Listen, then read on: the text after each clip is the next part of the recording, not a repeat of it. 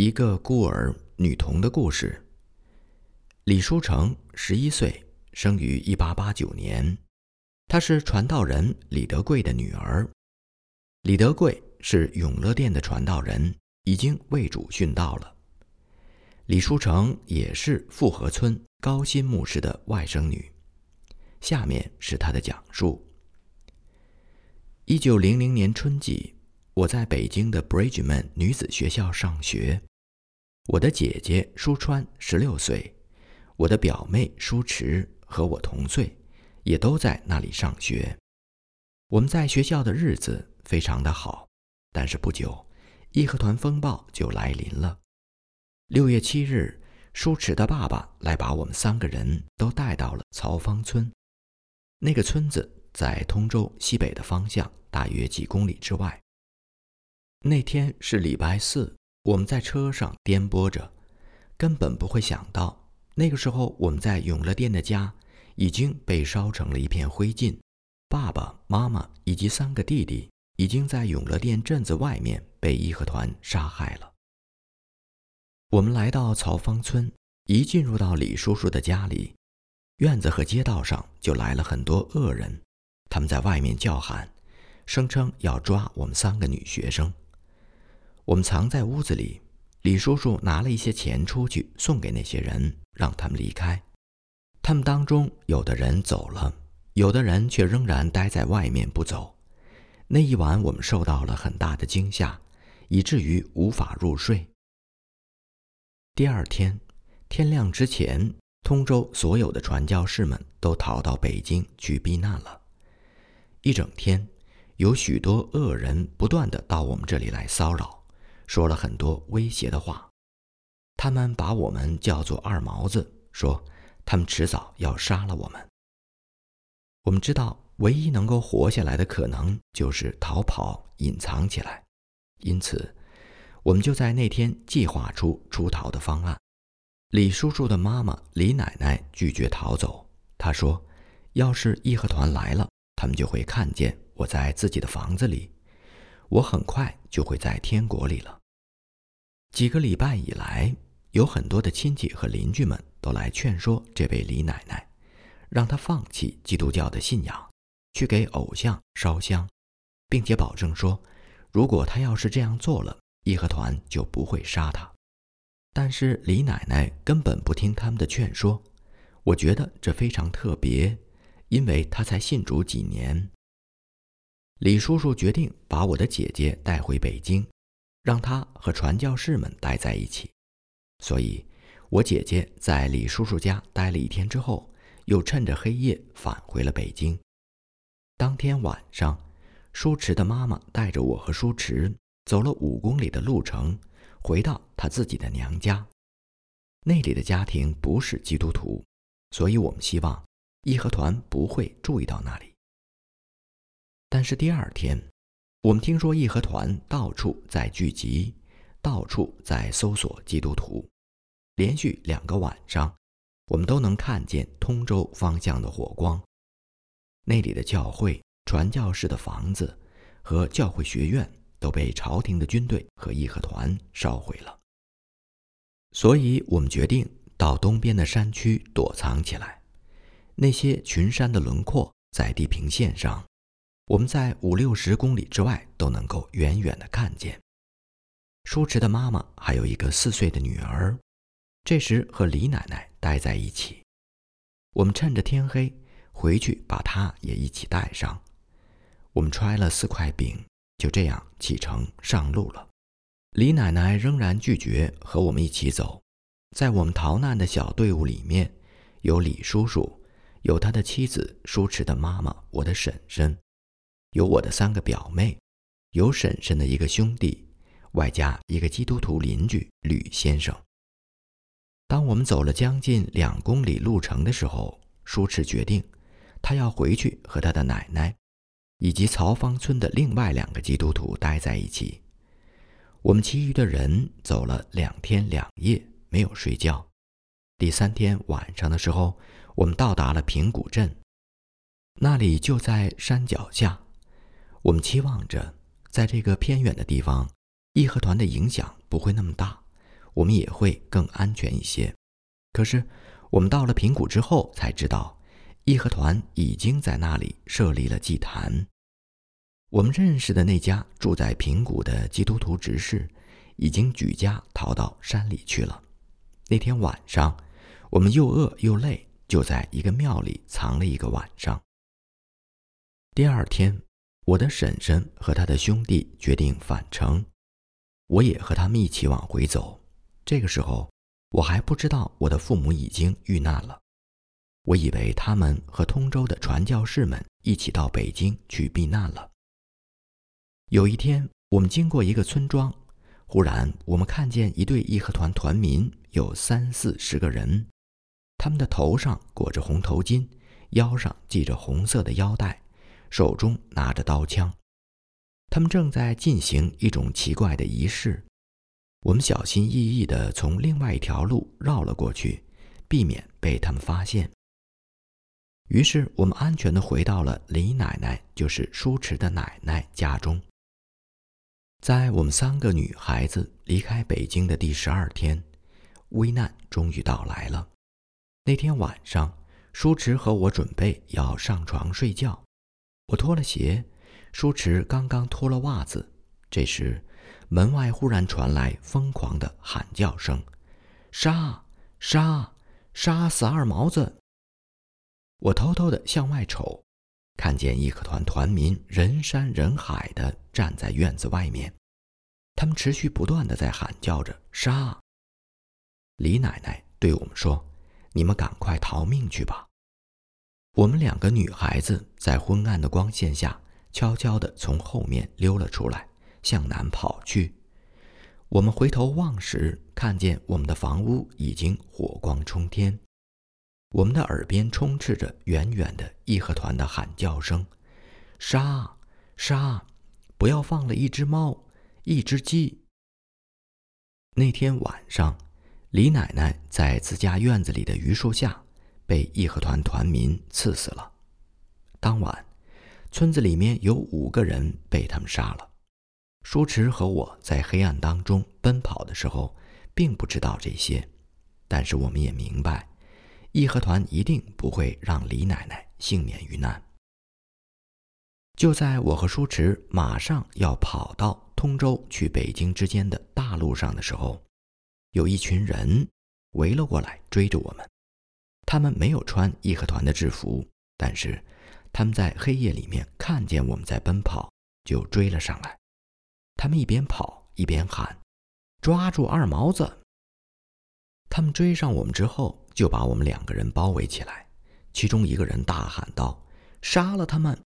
另外一个人说：“不行，你看他们是从曹芳村逃出来的，刚刚逃出义和团的手，这说明肯定是天意，他们今天必须得活着。”这帮人的眼睛粗鲁而戏弄地盯着我们，他们指着我的表妹舒池说：“这肯定是一个二毛子，你们看，他的眼睛又大又圆。”皮肤发黄，就像那些外国鬼子一样，但旁边这个小妞看起来不像二毛子。不知道为什么，那天晚上我心中并不害怕。我大声地说道：“她跟我一样，我们都是几天前从北京的教会学校来的。”他们问：“那你们是中国人吗？”我回答：“是的。”就在这个时候，有一个看起来像是军人的人骑着马。来到这里，他后面跟着一个瘸子。他厉声地对包围着我们的人群说：“你们想对这两个女孩干什么？”众人闻声都胆怯地退去了。我和舒池得以再次趁着夜色逃脱。当天的白天下了很多的雨，因此我和舒池在跑路的时候，经常要趟过很多的水坑和沟渠。在黑夜当中。我们就这样走了很多路，往富河村走去，在那里有我的舅舅高鑫和其他的一些亲戚。我们不敢走大路，转条小路走，一路上绕开了很多的村庄。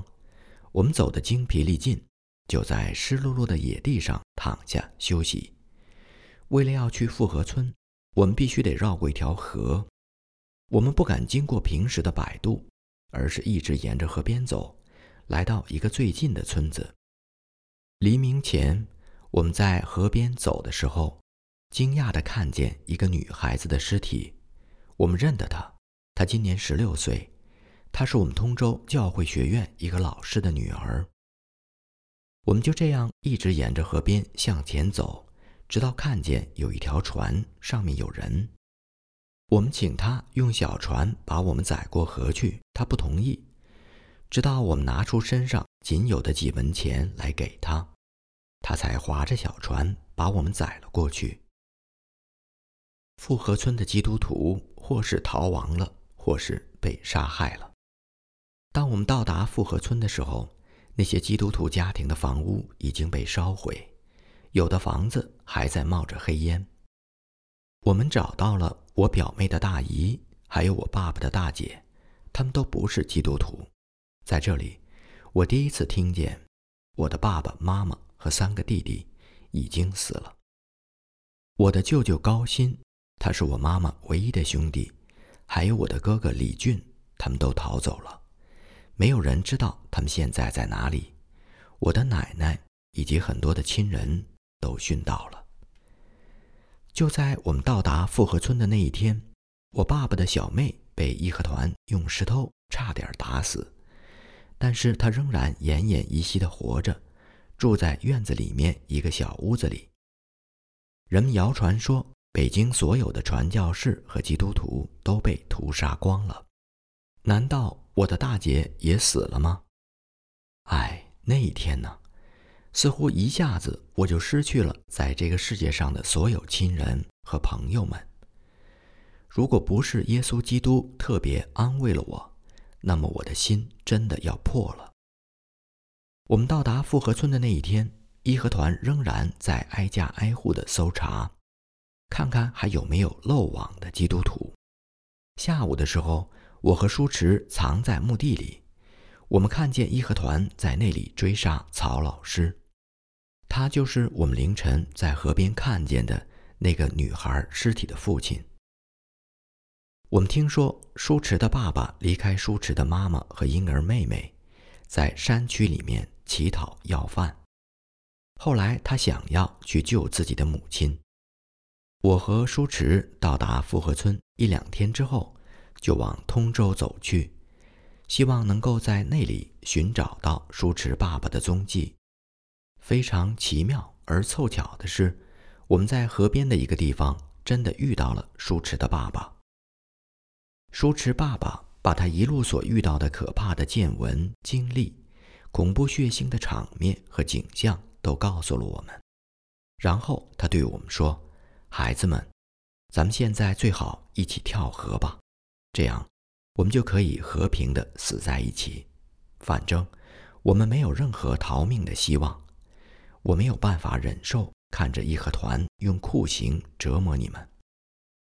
我赶忙说：“不，叔叔，那样是不对的。耶稣就不会拯救咱们了。最好让义和团杀死咱们。痛苦是短暂的，之后咱们就能进入天国。”舒池的爸爸不敢在富河地区待着，因为那里有很多人认识他。于是，他就把我和舒池留在大姨的家里。然后趁着夜色，他逃走了。义和团不仅杀基督徒，而且若是有任何的人家胆敢窝藏基督徒，那么那家人也会被全部杀光。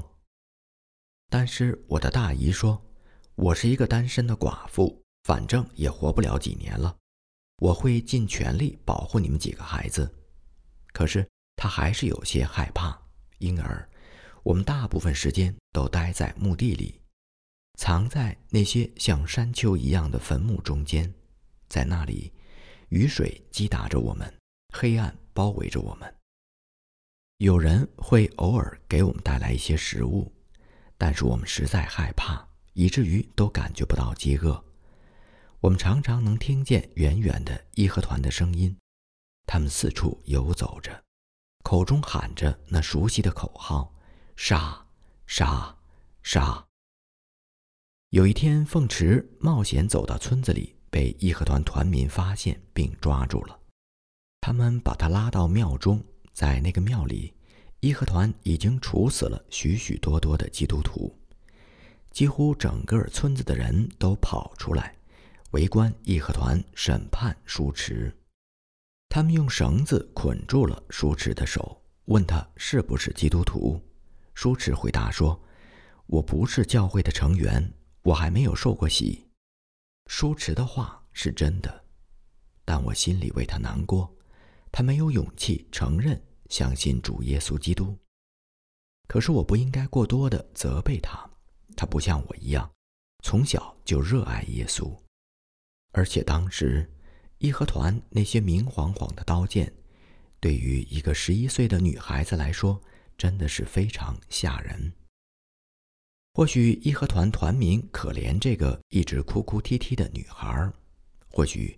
他们假装没看出舒池是基督徒，反正他们把他释放了。当他回到坟地来和我重逢的时候，我们的心里是多么的喜悦。就这样，我们一直待在村外附近的坟地里。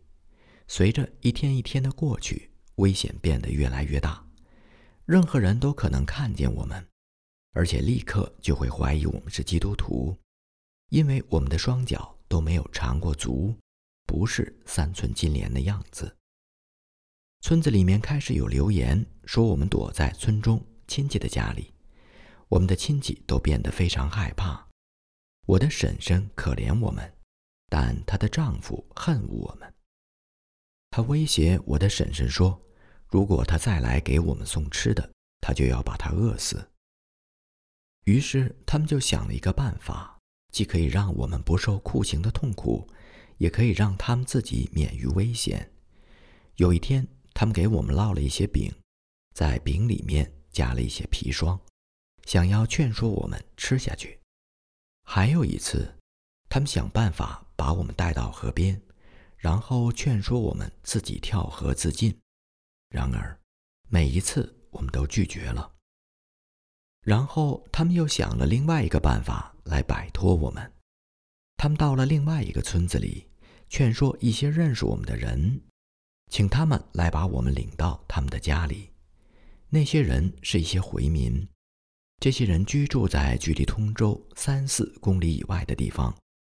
义和团风暴爆发以来，这些回民没有一个人参加义和团，义和团团民到目前为止也从未去骚扰过这些回民。因此，他们觉得，要是把我和舒池送到那些回民当中，就会更加安全一些。他们半夜来到我们这里，用一辆车子把我带走。我被藏在车中的篮子里面。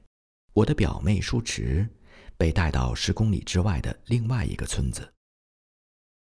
我在回民当中住了几个礼拜，那些回民有时会骂我、打我。但是义和团一直没有发现我。然后，八月的一天，我们听说有很多外国联军攻占了天津，有很多惊慌失措的难民在经过我们那里的时候，向我们讲述那些可怕的俄国军队怎样开枪打死妇女和儿童。我们所有的人都逃跑过了河，往东边的山区跑去。还没有走多远。那些回民就丢弃了我。当我经过一个小村子的时候，有一家人，可怜我这个饱受惊吓、在街头流浪的小孩子，便收留了我。十月的一天，你猜是谁到这个小村子来找我？是我的哥哥李俊。夏天，他和高新舅舅一起逃亡，去了长城北边的蒙古。我哥哥把我带到通州。在那里，我看见了从北京来的一位传教士和一些基督徒朋友。第二天，高新舅舅把书池带来了，还有富河村的一些孤儿。十月十一号，我们来到北京，在那里有超过两百名通州地区的中国基督徒和传教士们生活在一起。我的流浪和患难的日子就这样过去了。有一位女传教士立刻把我带着去见我的姐姐舒川，她现在和其他的 Bridgeman 女子学校的同学们住在北京城另外一个地方。我一见到舒川的面，一感受到他拥抱我的双臂，我立刻就放声大哭。在场所有的女孩子都哭泣了。现在，我仍然在 Bridgeman 女子学校念书，我的姐姐就像我的妈妈一样照顾着我，我的那些传教士老师们。也像慈母一样关爱着我，我想，他们爱我是因为我爸爸的缘故。以下三个故事讲述的是，义和团是如此的仇恨外国人，以致任何和外国人有一点关系的，都会受到他们残酷的对待。有数百人，他们本身并不是基督徒，但由于他们是外国人的仆人、学生、老师、秘书。或朋友，因而都被义和团团民杀掉了。通州地区的最高行政长官是道台，他也被义和团视为二毛子，因为他和外国人关系友好，并极力的保护他们。这个道台被义和团抓起来，关了好几天的监狱，差点被打死。后来，他向义和团交付了很重的罚金。最后才成功的逃到上海。文老爷的故事。文老爷是一个知县，知县是五品官，他的父亲是朝廷的一个二品官员。他出生在一个官宦的世家，在华中江南的时候，文老爷明白了一些关于基督的事情。以下的故事是文老爷儿子自己的讲述。我的父亲和祖父有一次由于官家公干的原因，访问了江苏的一个大学。我父亲的数学很好，尤其是代数方面。一八九八年，当北京设立第一所大学——京师大学堂的时候，我父亲入校当了一名学生。那个时候，皇上的新政要求在每个城市、每个乡村都要开办学校，因此。我父亲就想在通州也创办一所学校，使通州的年轻人可以接受教育，学到技能。可是，还没等这个学校开办的时候，维新变法就失败了。尽管如此，我父亲仍然想继续把这件事办下去，因此，他征集了一些资金，在通州买了地，盖了一些房屋和建筑，并真的开办了学校。他把这所学校命名为英语和数学学院。他邀请了英文和中文老师，并招收了很多学生。尽管我父亲开办了这个学院，但在通州地区，大多数的人并不喜欢他，而且我父亲为此也受到了很大的逼迫。因此，我父亲把这件事和传教士们沟通了一下，并常常的和他们讨论。从他们得到一些想法和建议。那些传教士们鼓励我父亲不要气馁或害怕，而是应该继续努力把这间学院办好。他们还送给我父亲一些宗教的书籍，以及很多西方著作的翻译。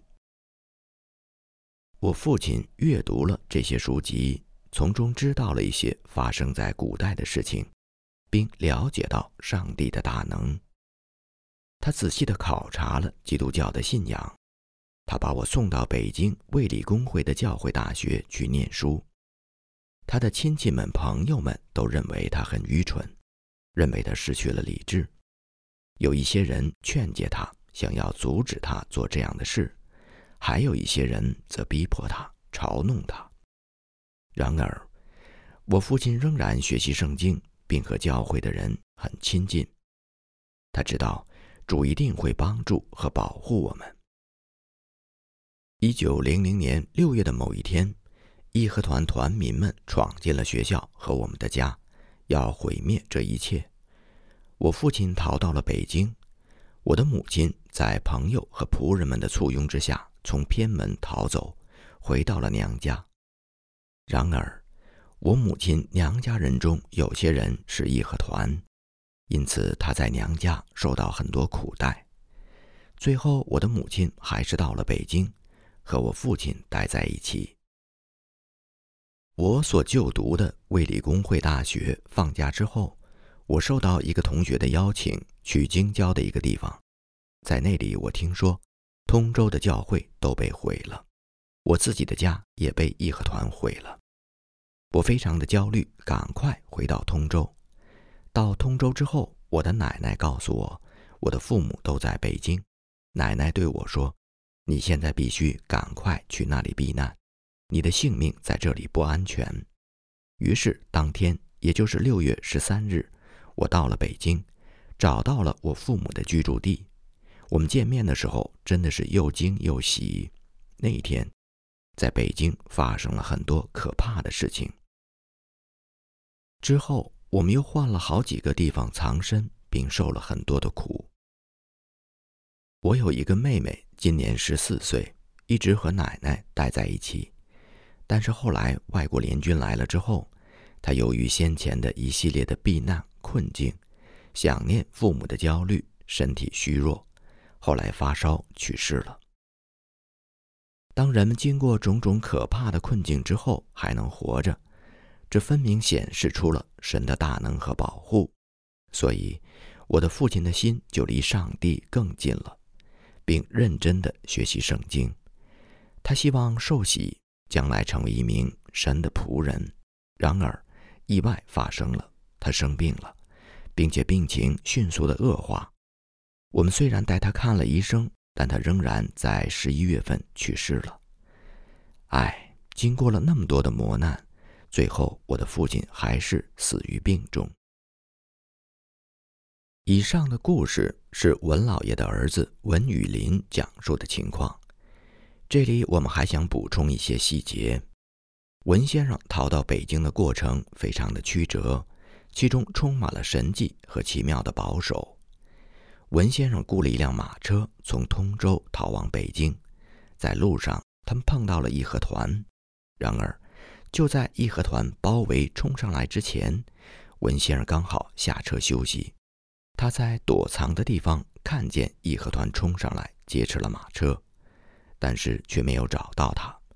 愤怒的义和团团民抓住车夫，用刀剑把他砍成了碎片。他们甚至把拉车的牲畜也砍成了碎片。通州到北京的大马路上很繁忙，在文先生身边，刚好经过一辆马车，车上坐着一个董祥福将军的士兵，车上装载着很多的银两。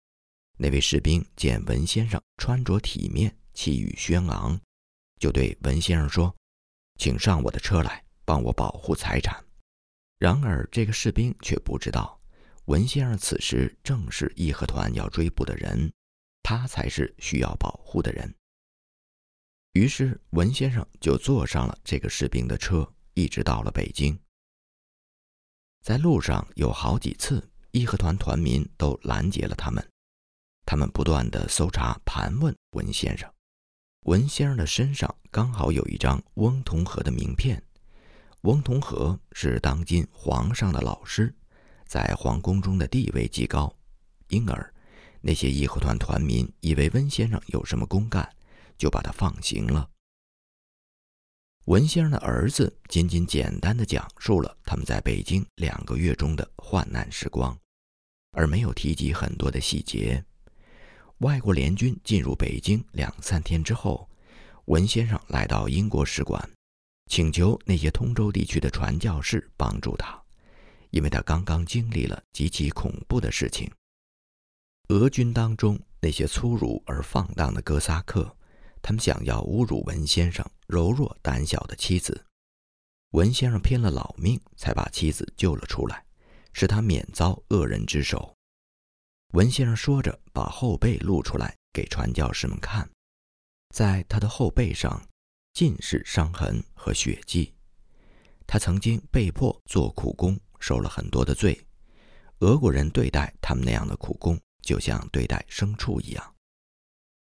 传教士们立刻拯救并收留了文先生一家。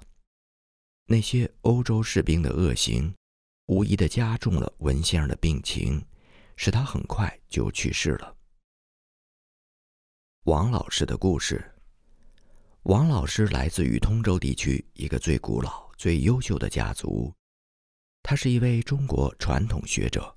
二十五年来，王老师一直在通州作为一个私塾老师，他为通州地区的传教士们教授中文。王老师还是一个真正的绅士，为人真诚精致，所有的人都尊敬他、喜爱他。通州地区的传教士和基督徒们都为他热忱的祷告。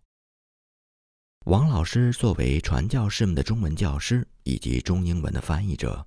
对圣经和基督教的教义非常熟悉，基督教的教义对王老师非常的有吸引力。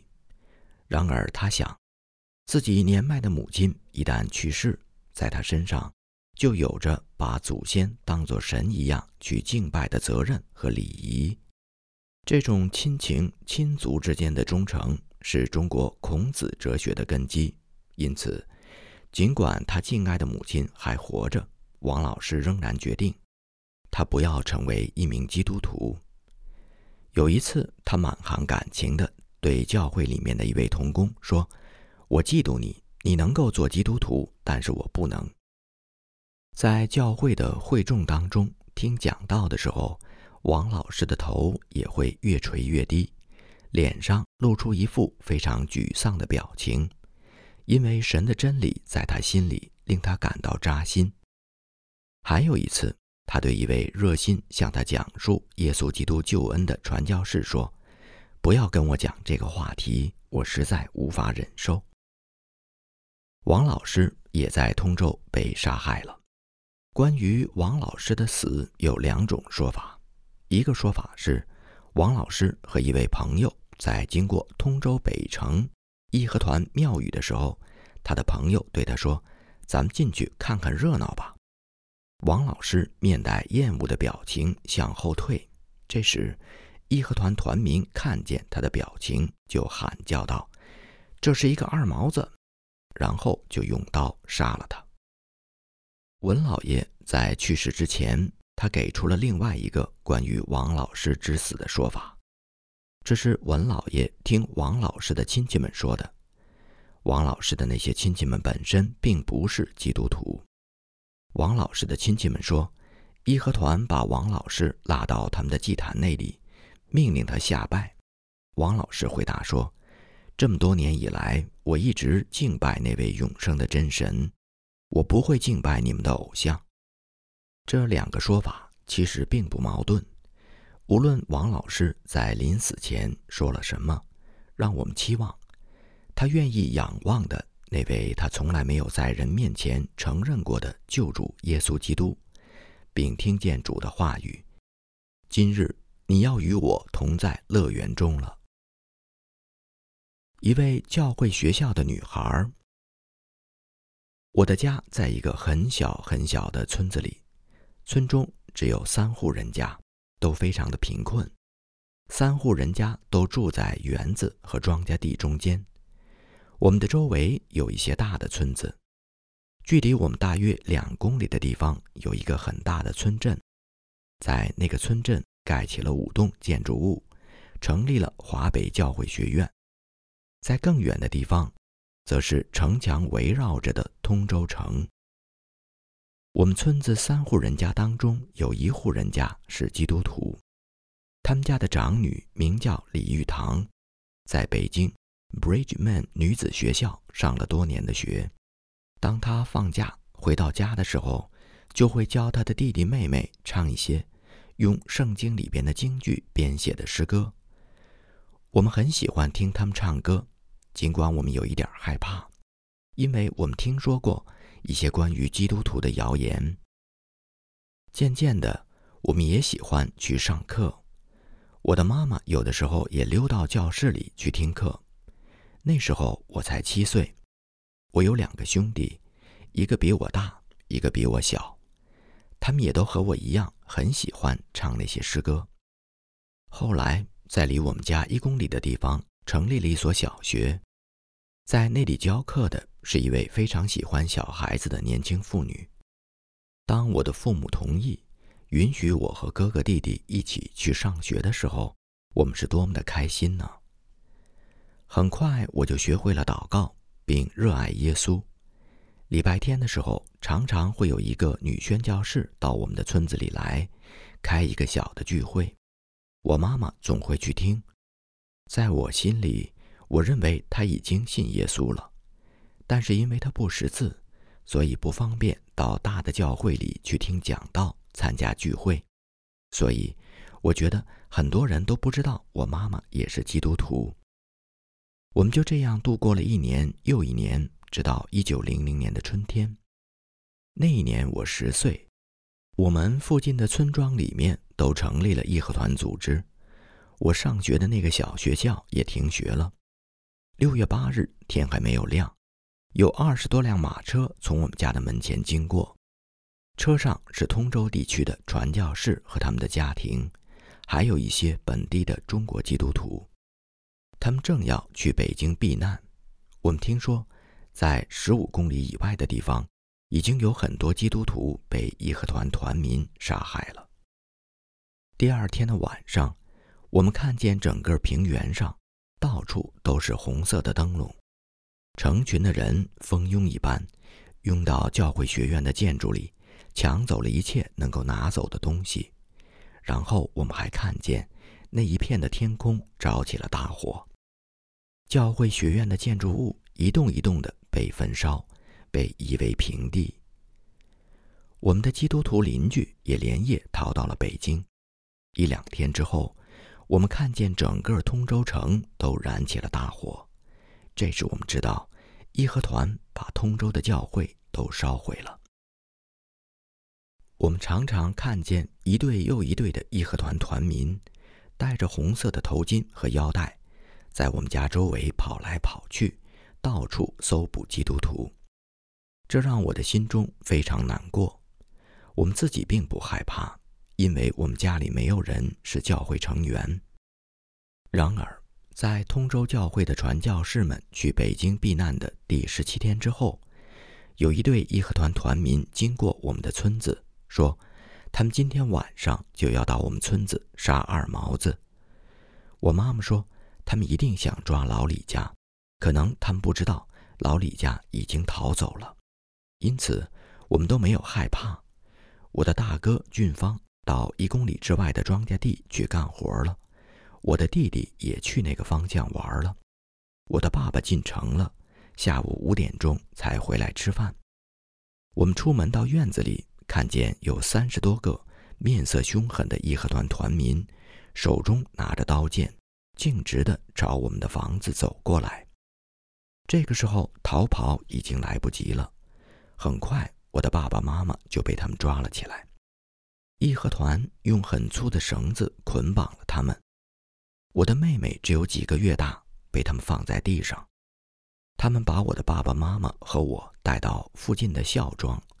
在那里有义和团的祭坛。有两次我都想逃跑，但是都被他们抓了回来。有一大群的人跟着我们看热闹，我走在押解队伍的中间。这个时候，义和团队伍的后面似乎有什么情况，他们停了下来，而义和团的前面则继续压着我的爸爸妈妈前行。有那么一个短暂的时间。只有我一个人，旁边没有人。我们刚好经过一个峡沟，有一个陌生人忽然走到我旁边，对我说：“赶紧跳到那个沟里去，赶快！”我迅速地跳进了那个沟里，没有人注意到我。天黑了，我一个人悄悄地回了家。一位好心的邻居抱起了我的妹妹，正在照顾她。第二天早上，我的两个兄弟也回来了。一位邻居跑过来警告他们，于是他们就到外面藏了起来。一直到晚上，我的心里都非常的伤痛。义和团团民会杀了我的父母吗？我爸爸根本不信耶稣，从来没有去过教会。我妈妈也没有公开承认过她信耶稣。为什么要杀他们呢？我们的邻居来告诉我们，义和团之所以把他们抓走。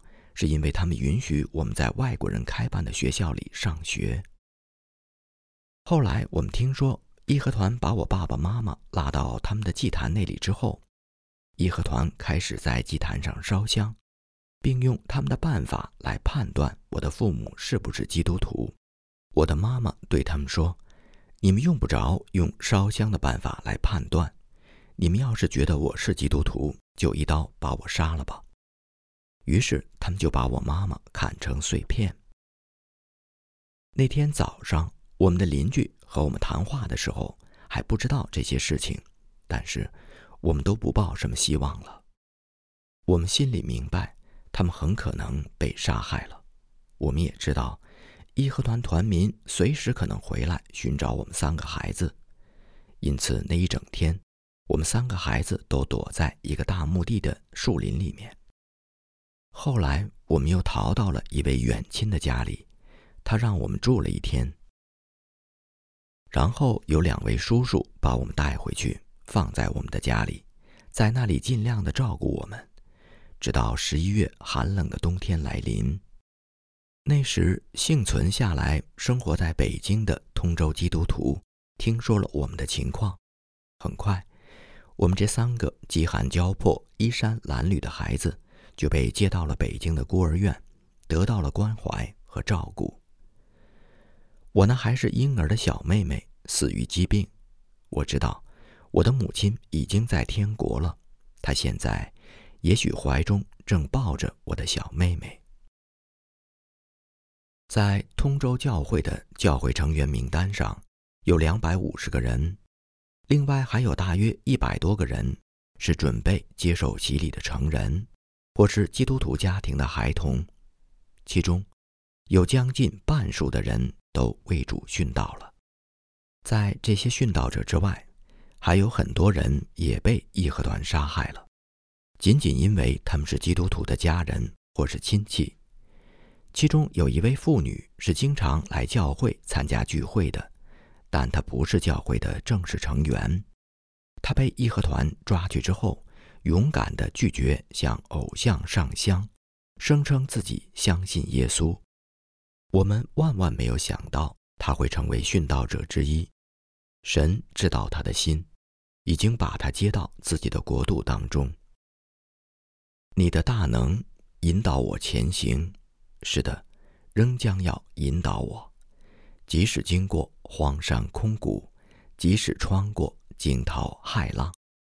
一切终将夜尽天明，在晨曦中，那些天使般的面容在向我微笑。那是我多年以来所期盼的，是我所魂牵梦绕的。